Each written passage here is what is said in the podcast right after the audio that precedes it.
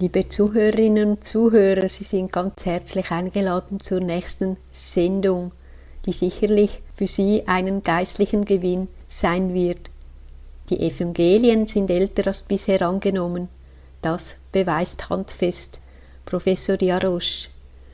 Welche Konsequenzen nun daraus in Bezug auf die gesamte Geschichte Jesus folgen, darüber schrieb Dekan Matthias Rey aus Müsteier eine Schrift wir freuen uns auf die Auslegung im Rahmen der vierteiligen Sendereihe mit dem Titel Die Evangelien sind älter als bisher angenommen. Der erste Teil ist dem Evangelisten Matthäus gewidmet, der in der christlichen Ikonographie als Mensch versinnbildlicht wird. Und so begrüße ich Dekan Matthias Rey ganz herzlich und wir freuen uns auf seine Gedanken Liebe Hörerinnen, liebe Hörer, gerade bei Matthäus wissen wir eigentlich relativ viel über sein Alter, über seine Bildung, ob schon das nicht ausdrücklich in der Bibel steht, aber wir haben diesen Hinweis, Jesus hat ihn berufen und dann folgte er ihm nach. Genau übersetzt würde das heißen, er wurde sofort sein Weggefährte. Und jetzt kommt das Entscheidende. Jetzt kommt diese Stelle, wo beschrieben wird, also im Matthäus-Evangelium selber, Kapitel 9, Vers 10 und folgende. Und als er in dessen Haus zu Tische lag, also Jesus, da kamen viele Zöllner und Sünder und legten sich mit Jesus und seinen Jüngern zu Tische. Da war ein Mann, dieser Matthäus, der offenbar fähig war, innerhalb kurzer Zeit ein Mahl aufzustellen, vermutlich für mehrere hundert Leute. Also wenn wir zum Beispiel äh, dann bei Markus nachlesen, dort wird Matthäus Levi genannt.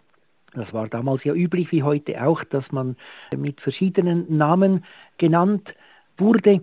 Äh, zum Beispiel nur nebenbei bemerkt, äh, war sogar einmal ein Flugticket ungültig, weil eine Mysteirerin sich mit ihrem Namen, mit dem sie üblicherweise genannt wird, angemeldet hat. Und dieser Name stimmte nicht mit der Identitätskarte überein und somit war dieses Flugticket ungültig. Also das ist äh, auf dem Lande heute noch üblich, dass Leute mit einem anderen Namen genannt werden, als sie wirklich heißen.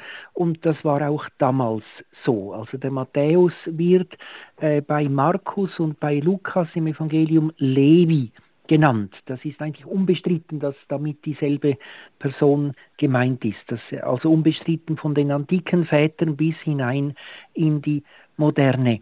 Und zum, der Markus beschreibt das so noch etwas stimmungsvoller und es begab sich, dass er in seinem Haus zu Tische lag und viele Zöllner und Sünder lagen auch zu Tische mit Jesus und seinen Jüngern. Denn es waren viele, die ihm nachfolgten. Also offenbar nicht nur die zwölf Apostel, sondern auch äh, die ganze Schar von Jüngeren, wahrscheinlich waren da auch Frauen dabei in diesem Kreis. Also wir können annehmen, Matthäus wurde berufen und hat danach ein riesiges Mahl aufgestellt. Das heißt, es musste ein sehr reicher Mann gewesen sein, musste die entsprechenden Räumlichkeiten und auch die Diener und die nötigen Mittel zur Verfügung haben, um eben einfach so aus dem Nichts heraus ein Mahl für mehrere hundert Personen aufzustellen. Daraus können wir schließen, es war ein gebildeter Mann, es war ein gut, ein angesehener Mann, ein reicher Mann und eben auch ein älterer Herr. Das sehen wir zum Beispiel auch in der Ikonografie, also die Darstellungen von Matthäus, auch in der ganz frühen Kunst, in der Ikonenmalerei, da wird er immer als älterer Herr dargestellt. Und da können wir davon ausgehen, auch übereinstimmend, also ein, ein 20-, 30-Jähriger ist nicht imstande, einfach so äh, für 100 oder noch mehr Leute einmal aufzusetzen. Jetzt können wir uns natürlich dann fragen, ja, wo war denn dieser ältere Herr bei der Geburt Jesu? Wenn wir mal annehmen, Matthäus war um die 50 herum, das ist so das Lebensalter, wo man den größten Reichtum hat. dann war er ja bei der Geburt Jesu um 20 herum. Und wenn er ja so ein reicher Herr war, können wir auch davon ausgehen, dass er in einer Zöllnerdynastie war. Also das, das ist ja nicht möglich, dass ein Zollpächter äh, von klein auf dann ohne Vorgeschichte dann so reich wird. Also wir dürfen annehmen, dass auch sein Vater, vielleicht auch sein Großvater bereits am Zoll war. Und so war Matthäus ein junger Zöllner bei der Geburt Jesu. Und jetzt wissen Sie ja, dass im Matthäusevangelium wird ähm, erzählt vom Kindermord von Bethlehem. Und dieser junge Matthäus war sicher beeindruckt von diesem Kindermord. Wir wissen nicht, also wahrscheinlich war er nicht unbedingt in der Nähe von Bethlehem, aber er war im Gebiet äh, von, vom Heiligen Land. Und das war ganz gewiss ein Gespräch unter den Zöllnern, weil die Zöllner waren ja sozusagen mitschuldig an diesem Kindermord, weil die Zöllner haben ja äh, die, die Weisen, die Sterndeuter aus dem Morgenland durch die Latte gelassen das war ja ein Gefolge von auch äh, einigen Dutzend oder hundert Leuten. Also diese Weisen, die hatten ja ihre Diener, ihre Begleitung. Und man wusste, dass Herodes wollte, dass diese Weisen zurückgehen und ihm berichten, wo dieses Kind geboren ist. Und trotzdem hat man sie nicht zu Herodes geschickt, sondern hat ihnen freies Geleit gegeben. Äh, ich denke, die waren bestimmt auch mit Waffen unterwegs, also das waren äh, königliche Herren, also da wollten wahrscheinlich die Zöllner sich nicht auf einen Konflikt einlassen. Also die gingen da einfach durch über die grüne Grenze und man hat so getan, als ob man sie nicht gesehen hätte. Und dann kam ja der zweite Fehler der Zöllner, dass die heilige Familie ja auch durch die Latte ging wahrscheinlich unbemerkt, die waren ja nur zu dritt und konnten sicher auch ganz klug über eine unbewachte Grenze gehen. Und somit war dann diese Wut des Herodes, worauf er dann alle Knaben bis zum Alter von zwei Jahren töten ließ. Und jetzt schauen Sie sich an den Anfang des Matthäusevangeliums. Am Anfang des Matthäusevangeliums lesen wir von der ganzen Ahnenreihe von Jesus. Dahinter steht also eine Ahnenforschung und äh, darf man wissen, dass in der damaligen Zeit war bei unter jungen Gelehrten Ahnenforschung eine Modeerscheinung. Also können wir Folgendes mal so denken. Also es ist nur eine Hypothese, ich kann das nicht beweisen, aber ich komme dann nachher darauf, dass das dann alles genau zusammenpasst, wenn man das so denkt, dass eben Matthäus sich gefragt hat, wer ist dieses Kind, dass es so wichtig gehalten wird, dass Herodes es unbedingt töten will.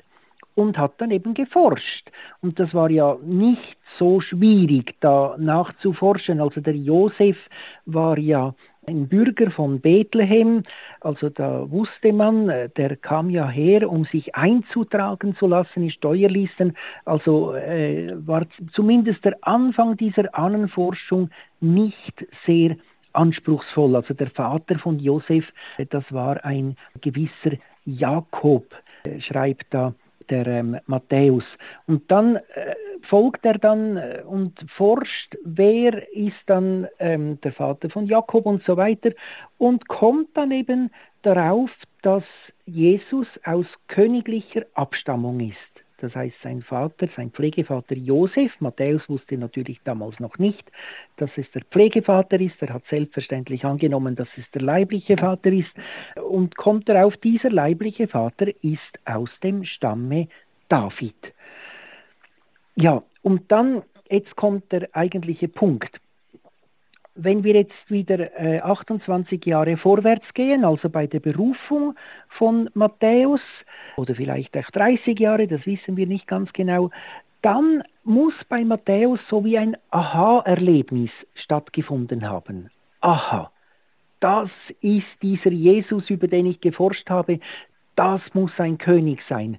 Also, wenn wir ja schauen, die anderen Jünger, die sind nicht so ohne Zögern Jesus gefolgt wie der Matthäus. Also bei den anderen hören wir, dass Andreas geht zum Petrus und sagt, wir haben den Messias gefunden und dann tun sie sich zusammen und dann wuschen sie ihre Netze und verließen ihren Vater.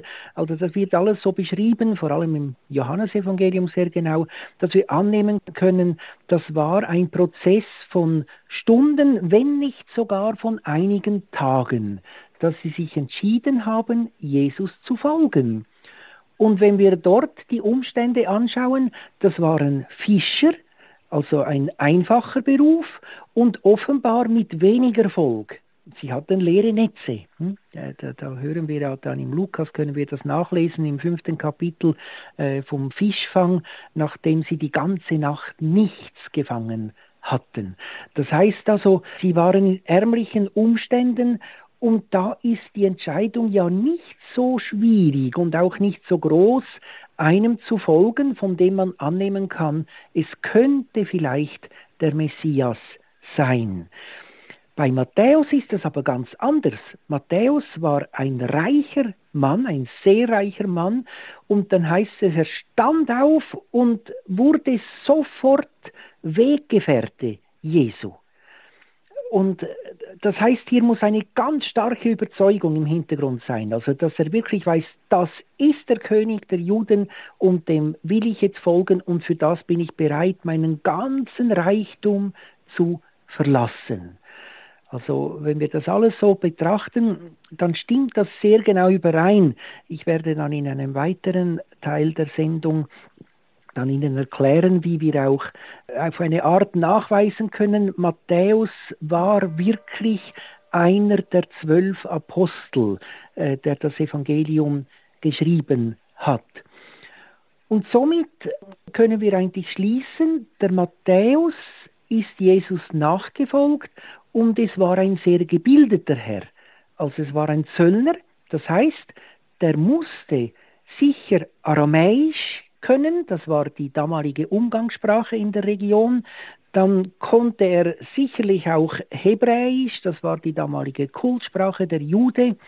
Es war ja ein Jude und Zöllner, also es war auch ein bisschen ein Verräter am eigenen Volk, dass er ja mit den Römern kooperiert hat. Das ist noch eine Nebenbemerkung. Also kann man denken, dass da auch einige Spannungen waren zwischen den Jüngern, dass Jesus so einen beruft, der äh, Zoll eintreibt für die Besatzungsmacht, für die Römer und sozusagen von den unterdrückten Juden Pachtgelder, also Zollgelder äh, entgegennahm, um dann eben sozusagen das jüdische Volk auszubeuten, um den Kaiser dann diese Steuern, diese Zölle zu überreichen und dabei eben selber auch noch reich zu werden. Also da, da war sicher eine Spannung da, äh, auch bei den Jüngern, also nicht nur die Pharisäer und die Schriftgelehrten, die denken, äh, Jesus geht da mit den Zöllnern und Sündern, sondern auch die eigenen Jünger Jesu haben das sicher auch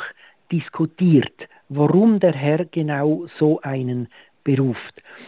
Und so war eben der Matthäus einer, der sozusagen auf verschiedenen Bühnen tätig war. Also er war vertraut mit den Römern, er war vertraut mit den Juden, mit seinem eigenen Volk, war vertraut mit den einheimischen Sprachen, wie gesagt, Aramäisch und Hebräisch. Oder das Aramäisch ist sozusagen ein hebräischer Dialekt. Und dann kannte er sicher als Söldner Latein, das war ja die Amtssprache der Römer, und Griechisch, das war die Sprache der Gelehrten. Und somit haben wir einen, der im Kreis der Jünger ist, der gebildet war und der sicherlich auch schreiben konnte.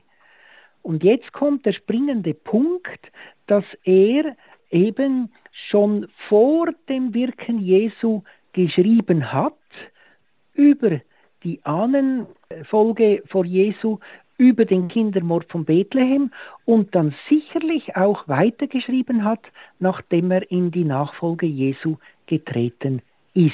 Also zum Beispiel äh, kein Evangelium äh, berichtet so detailliert über die Reden Jesu. Also wir können davon ausgehen, das hat er wie ein Protokoll aufgeschrieben Also nicht wie heute, dass man das äh, gerade äh, mit, Stenograf mit stenografiert oder aufnimmt und dann wörtlich aufschreibt. Aber sicherlich, äh, so nach der Bergpredigt, nehme ich mal an, dass er am Abend oder vielleicht am nächsten Tag äh, diese Sachen, die er noch frisch in Erinnerung gehabt hat, dann auf Aramäisch, so wie es Jesus gepredigt hat, aufgeschrieben hat. Da komme ich auch noch darauf zurück, dieses äh, aramäisch-hebräische Urevangelium nach Matthäus, das ist eine ganz interessante Sache. Aber bevor ich jetzt darauf eingehe, machen wir eine kurze Pause mit Musik.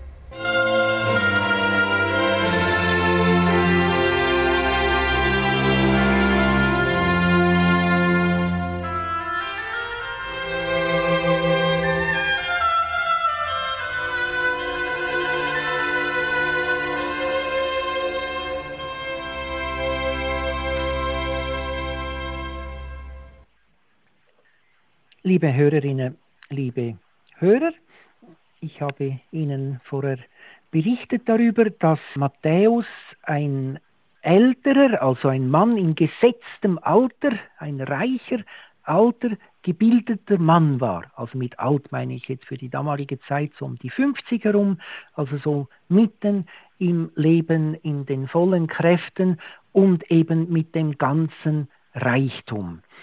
Es gibt ein Zeugnis aus der Antike und zwar von einem gewissen Papis. Der Papis, das war ein Bischof und der berichtet, dass er ein hebräisch-aramäisches Evangelium nach Matthäus gesehen habe. Dieses Evangelium, das haben wir nicht archäologisch, also es gibt keine Ausgabe, die man bis heute gefunden hat. Vielleicht wird es noch gefunden, aber man kann auch vom Text herausgehen, da muss ein aramäisch-hebräischer Text zugrunde gelegen haben. Also die griechische Fassung, die wir heute als Wort Gottes äh, betrachten, die hat eine aramäisch-hebräische Grundlage. Da sind sich übrigens alle Bibelwissenschaftler mehr oder weniger einig. Und dann berichtet eben dieser Bischof Papis, dass er ein solches aramäisch-hebräisches Evangelium noch gesehen habe. Also und zwar sagt er, er hätte es in Indien gesehen. Das ist aber nicht klar, ob damit Südarabien gemeint ist oder tatsächlich Indien. Indien war ja damals auch ein Land, das bekannt war. Da waren da diese diese Straßen, wo, wo Gewürze gehandelt wurden und so weiter. Also dieses Exemplar hat er noch gesehen. Das beschreibt übrigens Eusebius in seiner Kirchengeschichte. Und jetzt wird es sehr interessant. Also wir können davon ausgehen, dass bevor Matthäus dieses offizielle griechische Evangelium geschrieben hat, dass er bereits Notizen gemacht hat in Aramäisch und dann eben für den damaligen Bereich, für das heilige Land, dann ein Evangelium verfasst hat in der Sprache Jesu, also in Aramäisch äh, als Umgangssprache und in Hebräisch als Kultsprache.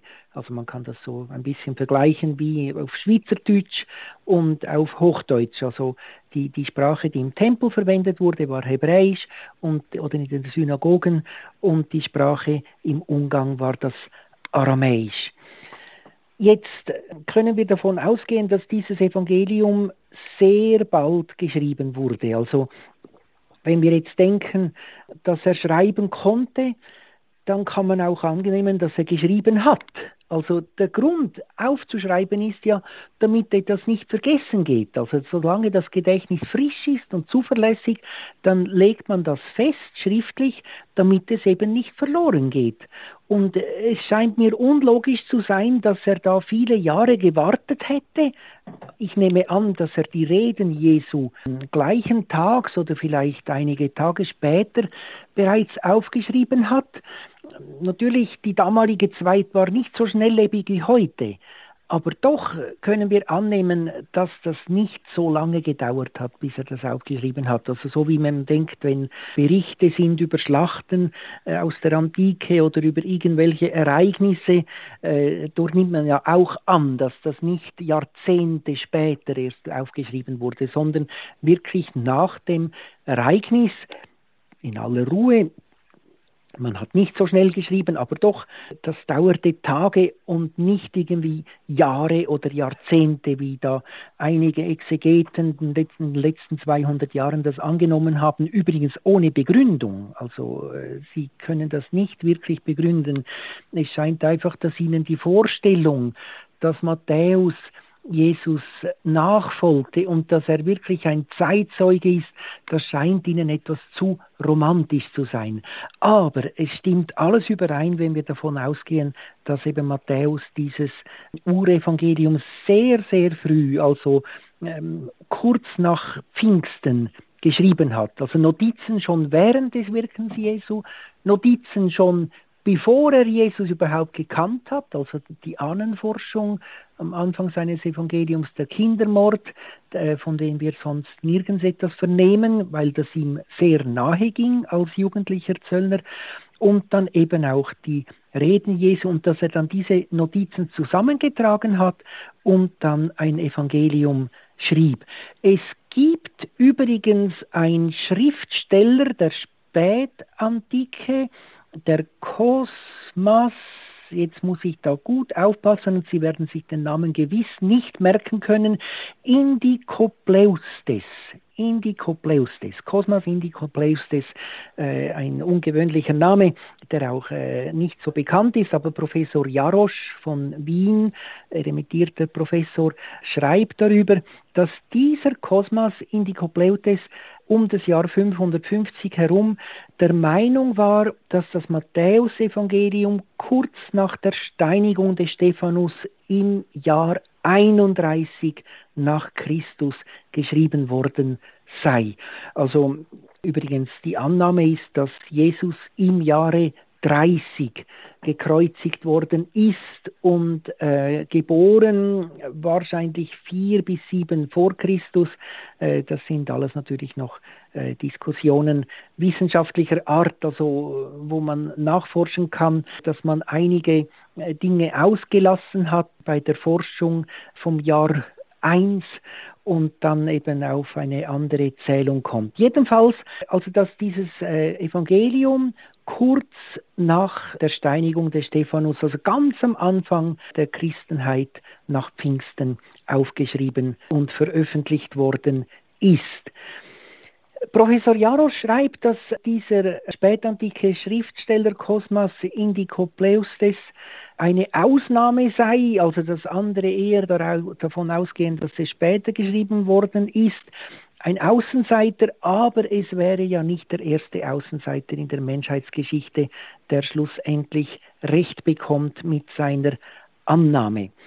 Und jetzt gibt es natürlich noch das Problem des griechischen Evangeliums. Also das griechische Evangelium, das ist ja wahrscheinlich dann tatsächlich erst etwas später geschrieben worden. Also Griechisch war ja äh, die Sprache der Gelehrten. Die Apostel sind ja wohl erst ums Jahr 42 herum dann wirklich so in die ganze Welt hinaus zerstreut worden. Da war ja dann die erste massive Verfolgung im Heiligen Land durch äh, König Herodes und dann heißt es, dann wurden sie zerstreut und kamen dann in andere Gegenden. Und dass dann wahrscheinlich der Zeitpunkt war, dass dann dieses aramäisch-hebräische Evangelium ins Griechisch übersetzt wurde, damit eben alle das verstehen können. Das hatte ja dann nicht so eine Eile. Also eine Übersetzung, die eilt ja nicht, weil da ja nicht irgendwie die Erinnerungen verloren gehen. Die Erinnerungen, die waren festgehalten im, im aramäisch-hebräischen Text und dann wurden sie dann in aller Ruhe ins Griechisch übersetzt. Also man kann annehmen, so nach dem Jahr 42. Und somit haben wir Matthäus sozusagen als den, der uns ein Urevangelium geschrieben hat. Also wenn wir die anderen Evangelisten anschauen, das geschieht dann in weiteren Sendefolgen, dann sehen wir, dass zum Beispiel Markus, der war noch sehr jung, als er Jesus erlebt hat, konnte wahrscheinlich noch nicht schreiben. Das heißt, äh, der musste dann erst richtig schreiben lernen, bevor er äh, dann das Evangelium schreiben konnte.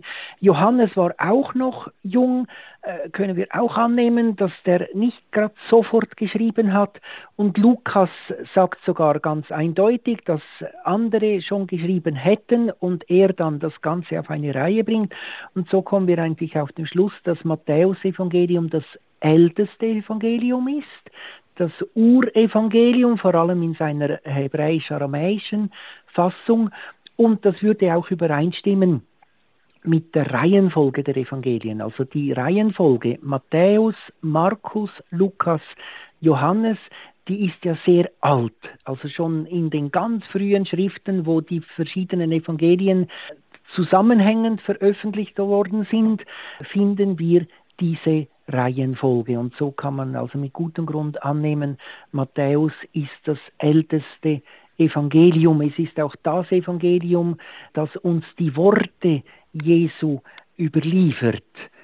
Markus überliefert eher Stimmungen, Lukas überliefert eher das Geschehen, der Johannes geht eher in die Tiefe und Matthäus ist der, der die Worte Jesu uns überliefert hat. Ja, wir machen jetzt nochmals eine Pause mit Musik und dann werde ich Ihnen noch darlegen, wie wir sehen können anhand des Evangeliums, dass Matthäus wirklich ein Mitbruder der anderen Apostel, vor allem des Petrus, war, also dass äh, Matthäus äh, ein ganz besonderer Umgang hat, wenn er über seine Mitbrüder schreibt.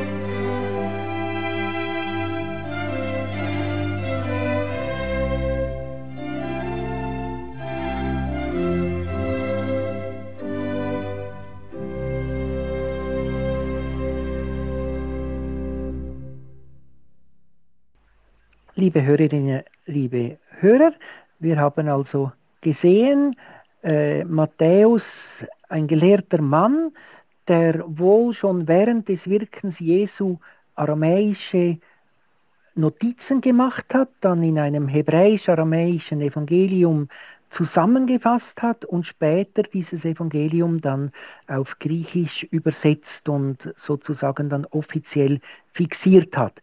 Jetzt ist natürlich die Frage, war Matthäus wirklich ein Apostel? Man ist eigentlich in der ganzen Antike immer davon ausgegangen. Also man hat das erst in neuerer Zeit in Frage gestellt, dass man gesagt hat, ja, das war wahrscheinlich nicht der Apostel selber, der geschrieben hat. Äh, die Begründungen fehlen allerdings. Also da kann man nachforschen, warum sagen die Bibelforscher, dass das äh, erst später alles geschrieben ist und man findet eigentlich keine Begründung. Es wird gesagt, Jesus hätte vorausgesagt, äh, dass der Tempel zerstört wird und schließlich hätte der Evangelist das erst aufschreiben können, nachdem der Tempel schon zerstört worden war. Also das ist äh, ein bisschen eine sehr gesuchte Begründung, die man äh, schwierig nachvollziehen kann. Ja, jetzt wenn wir aber schauen, wie beschreibt Matthäus die Geschehnisse seiner Mitbrüder. Und da sehen wir, dass er da einen äußerst sorgfältigen Umgang hat. Also zum Beispiel viel, viel sorgfältiger als Markus, der sich nicht scheut, äh, manchmal die Apostel auch etwas bloßzustellen in ihrer Tölpelhaftigkeit, in ihrem Unverständnis. Ich beginne jetzt mal von vorne. Und zwar geht es mal um äh, die Aufzählung der Apostel. Also die Apostel werden ja immer in der Reihenfolge aufgezählt, dass Petrus an erster Stelle genannt wird. Aber bei Matthäus ist das noch ein bisschen mehr. Der sagt ganz ausdrücklich an erster Stelle Petrus. Also wenn er die Apostel aufzählt, oder? Matthäus erwähnt bei der Aufzählung der Apostel ausdrücklich, dass Petrus an erster Stelle ist. Die Namen der zwölf Apostel sind an erster Stelle Simon genannt Petrus und sein Bruder Andreas, dann Jakobus und so weiter. Das können Sie nachlesen im zehnten Kapitel, am Anfang des zehnten Kapitels im Matthäusevangelium.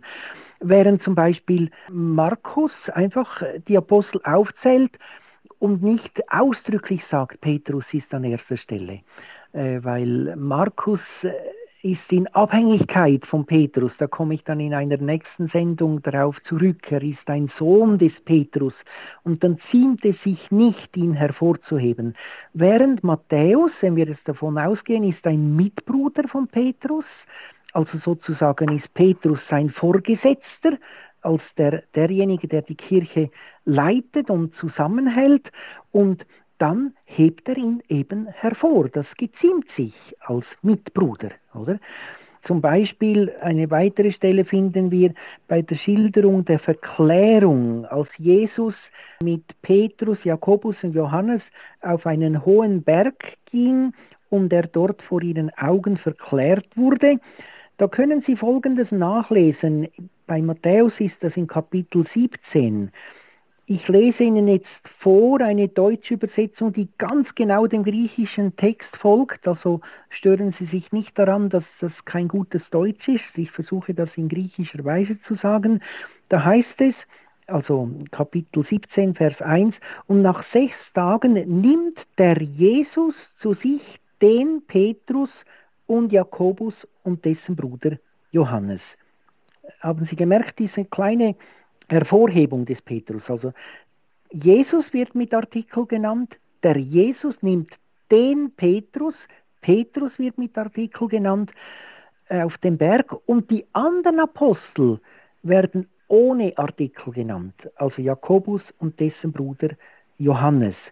Während bei Markus heißt es, der Jesus nahm den Petrus und den Jakobus und den Johannes mit auf den Berg. Also die Apostel werden sozusagen in eine Linie gesetzt und Matthäus hebt den Petrus hervor.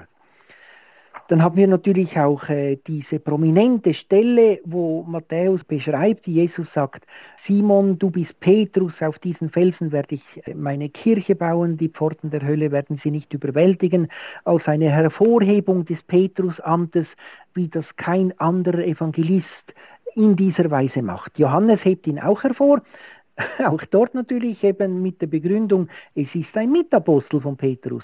Also genau diese beiden Evangelisten, von denen seit antiker Zeit angenommen wird, dass sie Apostel, Mitbrüder des Petrus waren, die heben Petrus hervor, also Matthäus und Johannes. Von Markus wurde ja nie gesagt, dass es ein Apostel ist, von, von Lukas selbstverständlich auch nicht, das sind Evangelisten.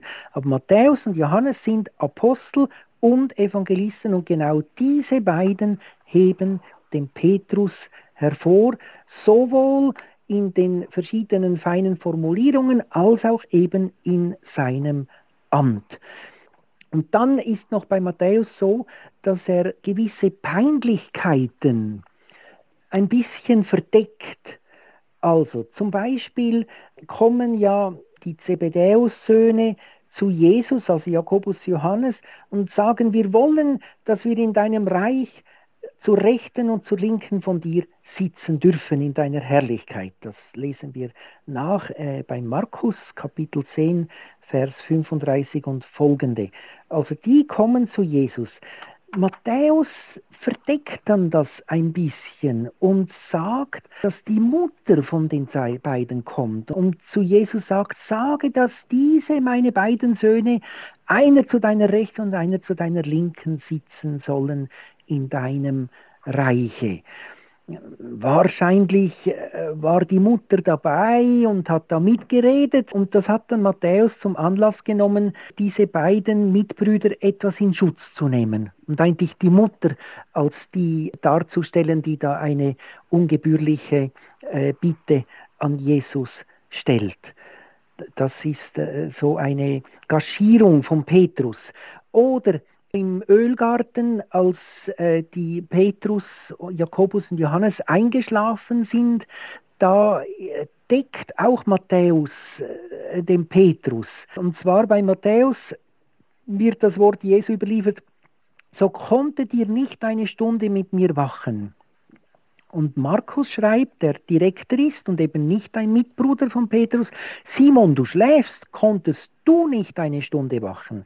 Also Markus stellt sozusagen den Simon bloß, den Simon Petrus, während Matthäus das ein bisschen zudeckt und den Simon Petrus als sein unmittelbar Vorgesetzter etwas in Schutz nimmt und sagt, ja, die anderen beiden haben auch geschlafen, nicht nur der Simon Petrus als Führer. Und dann auch so gewisse Peinlichkeiten. Äh, bei Markus heißt es dann, sie wussten nicht, was sie ihm antworten sollten. Äh, diese Peinlichkeit äh, verdeckt Matthäus mit der Bemerkung, er fand sie wieder schlafen, denn die Augen waren ihnen schwer geworden und keine weitere Bemerkung. Also äh, wir sehen, so der Matthäus geht sehr, sehr sorgfältig mit dem ähm, Petrus und auch übrigens äh, andere Stellen, also wo, wo er Petrus immer ein bisschen in Schutz nimmt, wenn es Peinlichkeiten sind, aber hervorhebt, wenn es um sein Amt geht. Und somit äh, stimmt das alles überein. Also Matthäus ist ein Mitbruder des Petrus, und Apostel und ist Augenzeuge und berichtet eben auch als solcher. Und da gibt es jetzt wichtige Schlüsse, die wir da für den Glauben äh, ziehen können. Einerseits haben wir hier historisches Wissen. Also das Matthäus-Evangelium ist selbstverständlich ein Buch des Glaubens, äh, das ist ja allen Gläubigen klar, es ist Wort Gottes, aber zugleich ist es auch eine Schrift, die allen historisch kritischen Argumenten standhält. Das heißt, was Matthäus über Jesus berichtet, das ist sicherer berichtet als mancher Bericht über, über irgendwelche Schlachten oder irgendwelche sonstigen antiken Ereignisse. Ich nehme immer gerne das Beispiel, weil das auch ein bisschen gut tönt, von Hannibal und den 37 Kampfelefanten. Das steht in den Geschichtsbüchern der Schule, ob schon die Zeugnisse darüber, die sind ja von Leuten geschrieben, die schrieben im Auftrag des, des, des Königs oder des Kaisers. Also das waren Propagandisten von diesem Hannibal und die haben dann das beschrieben, wie er mit 37 Kampfelefanten die Alpen überquerte. Niemand zweifelt das an, dass das so gewesen ist. Ob schon das ja Propagandisten waren, die das aufgeschrieben haben. Während Matthäus, der war ja kein Propagandist, sondern der hat aus eigenem Antrieb geschrieben und aus eigenem Interesse und hat darum auch ein vitales Interesse gehabt, die Wahrheit zu schreiben. Also das Christentum war ja schon sehr früh, ja eigentlich schon, schon bei Jesus selber war ja das angefochten. Also äh, hat er sicher nicht irgendwelche Geschichten erfunden, sondern dieses Bedürfnis gehabt, das aufzuschreiben. Er hat sein Leben riskiert. Er hat über den Kindermord von Bethlehem geschrieben, eine Peinlichkeit für den König Herodes. Damit hat er die Herodianer gegen sich aufbringen können. Also er war mutig. Und dieser Mut und diese Freiwilligkeit des Schreibens gibt eigentlich seinem Evangelium ein größeres Gewicht als anderen antiken Schriften. Dann kommt dazu, dass alle Evangelien sind lückenlos überliefert.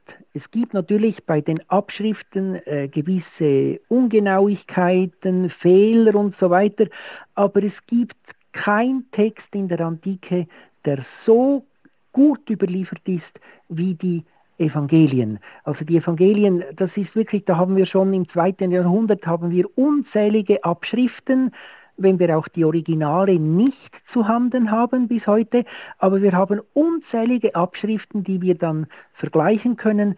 Und das ist bei anderen Schriften nicht so. Also da, da hat man vielleicht irgendwo ein Fragment, muss das vielleicht noch ergänzen, dann viele antike Schriften oder sozusagen alle antiken Schriften sind irgendwann während gewissen Jahrhunderten liegen geblieben, wurden dann neu entdeckt, so griechische Philosophen und so, da war nicht zu jeder Zeit ein Interesse da, dass diese Bücher abgeschrieben und gepflegt wurden, während bei den Evangelien, da haben wir lückenlos ein Interesse an diesen Schriften. Und wir haben Abschriften und dann später Drucke aus allen Jahrhunderten. Also das ist uns wirklich ganz, ganz zuverlässig überliefert. Das heißt also, die Wunder Jesu bis hin zu seiner Auferstehung, die haben wir schriftlich bezeugt. Das sind Zeugnisse, die gültig sind.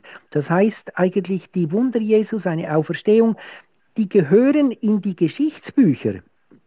Und die Geschichte Jesu und was er gesagt hat, sind eigentlich nicht Gegenstand des Glaubens, sondern Gegenstand des historischen Wissens.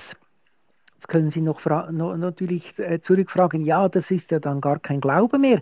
Ähm, der Glaube ist dann eine, eine, ein Schritt weiter. Also das Wissen ist, wir wissen, Jesus hat Wunder gewirkt. Und natürlich viele sagen, ja, das ist ja nicht möglich, weil sie es selber nicht erlebt haben, aber das ist kein Grund äh, zu sagen, es ist nicht möglich. Es ist bezeugt und darum war es so, auch seine Auferstehung. Und jetzt, jetzt kommen wir auf diesen Punkt, Wissen und Glauben. Also wenn ich jetzt, ist auch ein bisschen ein Problem der deutschen Sprache, weil Glaube ist nicht gleich Glaube. Also wenn ich sage, ich glaube, dass morgen schönes Wetter ist, dann heißt das, ich glaube es, weil die Prognose ist ja nicht 100% sicher. Also ich glaube, es ist morgen schön Wetter. Ich weiß es erst morgen, ob es dann wirklich so ist. Aber wenn ich sage, ich glaube an Jesus Christus, dann ist da ja etwas anderes gemeint da ist da gemeint, ich vertraue ihm. Ich glaube, dass das, was er gesagt hat, dass das auch wirklich so ist. Also wenn er zum Beispiel sagt, dass ich das ewige Leben gewinnen kann, dann muss das ja auch stimmen. Also dass er es gesagt hat, das wissen wir aus den Büchern, aber dass das auch wirklich stimmt, das ist dann die Glaubenssache. Also ich lasse mich auf sein Wort ein. Oder wie das Papst Johannes Paul II. mal in einer Osterpredigt gesagt hat, unser Glaube steht auf dem Wissen, dass Jesus Christus von den Toten auferstanden ist. Also wir wissen, er ist auferstanden, wir wissen, er hat Wunder gewirkt und darum können wir an ihn glauben. Oder man könnte auch sagen, können wir ihm glauben, vertrauen. Der Glaube möchte ich vergleichen wie mit der Beziehung von einem Kind zu seiner Mutter. Das Kind weiß, dass die Mutter existiert, aber es vertraut seiner Mutter, es glaubt an seine Mutter, oder? Und wir wissen, Jesus ist von den Toten auferstanden. Das wissen auch die Dämonen, das, das wissen alle. Aber dass ich an ihn glaube, das ist dann eben der Akt der Hingabe, dass ich ihm mein Leben anvertraue, mich ihm ganz übergebe. Das ist Religion. Das ist dann Glaube im religiösen Sinn. Das heißt, das Matthäusevangelium hat eigentlich wie zwei Ebenen. Das eine, es ist ein Geschichtsbuch nach allen Regeln der Geschichtswissenschaft. Und zwar in bester Form. Und dann ist es eben ein Glaubensbuch, das heißt, äh, dass die Worte, die darin enthalten sind, dass die mich bewegen, mich auf Gott einzulassen. Das heißt, die Geschichte Jesu gehört eigentlich in den Geschichtsunterricht. Und in den Religionsunterricht gehört nicht unbedingt diese Geschichte, die, die sollte eigentlich vorausgesetzt werden, sondern dort gehört dann die Glaubenssache. Also warum äh, lohnt es sich an Jesus zu glauben, sich ihm anzuvertrauen. Das ist dann eigentlich die, die eigentliche, die Entscheidung von uns Menschen, oder? Das ist ja sehr interessant. Also die ersten Zeugen der Auferstehung, ja, das waren die römischen Soldaten und die Pharisäer und die Schriftgelehrten, äh, die dann die Soldaten bestochen haben. Also die wussten, Jesus ist auferstanden. Und trotzdem glaubten sie nicht an ihn. Aber das Faktum der Auferstehung, das haben sie gewusst, sonst hätten sie ja die Soldaten nicht bestochen. Und die anderen, die dann Jesus gesehen haben, wie Maria Magdalena, später dann die Apostel, die glauben dann, Jesus ist wirklich unser Herr. Also die Auferstehung bringt sie zum Glauben, während die Auferstehung bei anderen Menschen nicht zum Glauben geführt hat, obschon sie wussten, dass Jesus auferstanden ist. Also diese Entscheidung des Glaubens, die kann man auch trotz allen Fakten äh, nicht abnehmen. Aber die Geschichte soll als Geschichte anerkannt werden. Also die Evangelisten sind wirklich Zeugen der Geschichte zur Zeit Jesu. So möchte ich Ihnen jetzt zum Schluss noch den Segen geben. Der Herr sei mit euch. Und mit deinem Geiste. Es segne euch der allmächtige Gott, er führe euch in euren Gedanken, in euren Gebeten, Worten und Werken und er stärke euren Glauben, eure Hingabe und er stärke euch auch in der Entscheidung, Jesus als unseren Herrn und Lehrer zu verehren. Das gewähre euch der einige Gott, der Vater und der Sohn und der Heilige Geist. Amen. Lieber Dekan Matthias Rey, ein großes Deorassias für die Auslegung in Bezug auf das Evangelium von Matthäus. Wir wünschen weiterhin Gottes besonderen Segen im Weinberg des Herrn und im priesterlichen Dienst. Deogracias und alles Gute nach Mysteier. Und wir freuen uns auf die nächste Sendung. Gelobt sei Jesus Christus in Ewigkeit. Amen. Das war die erste Sendung der vierteiligen Beitragsreihe, die unter dem Titel Die Evangelien sind älter als bisher angenommen stand mit Dekan Matthias Rey. Wenn Sie diese informative Schrift von Dekan Matthias Rey beziehen möchten, können Sie Dekan Matthias Rey direkt in Müsteier kontaktieren. Diese Sendung lohnt sich sicher nochmals nachzuhören oder auch weiterzuleiten. Besuchen Sie uns auf www.radiogloria.ch und nutzen Sie doch dieses Angebot, Leiten Sie den Link an Ihre Freunde und Bekannte weiter und werden Sie einen Teil des missionarischen Wirkens auf diesem Weg. Nun wünscht Ihnen Ihre Andrea Marti mit dem weiteren Programm viel Freude und Erbauung. Pützi Gott!